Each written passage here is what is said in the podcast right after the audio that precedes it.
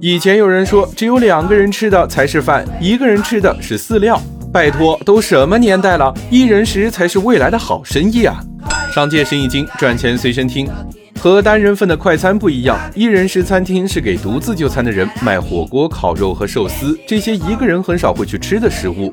一人食的流行和单身狗越来越多可没什么关系，只是越来越多的人喜欢独自吃饭，又害怕吃海底捞时对面一只熊的尴尬，所以一人食餐厅也就应运而生了。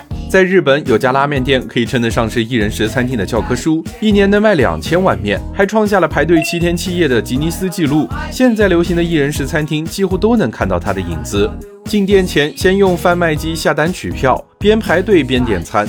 汤的浓度、配菜面的软硬粗细都可以按照喜好选择，尤其是辣度自选这一项，一度成为了热门挑战。许多人慕名前来就是为了挑战辣度，甚至还有点两百倍辣的勇士。进店后能看到自己是一样的小隔间，顾客之间用隔板挡着，在这里可以完全享受一人就餐的隐私和自由。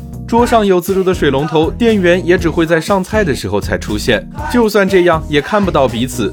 每个座位下都安装了压力感应器，上座情况会展示在墙上的显示屏。每离开一位客人，就会提示排队的客人落座。新客人一坐下，店员就能立即知道，并及时出来服务。极具隐私性的就餐环境，加上全流程自助的消费方式，这样的餐厅，你想一个人去试一试吗？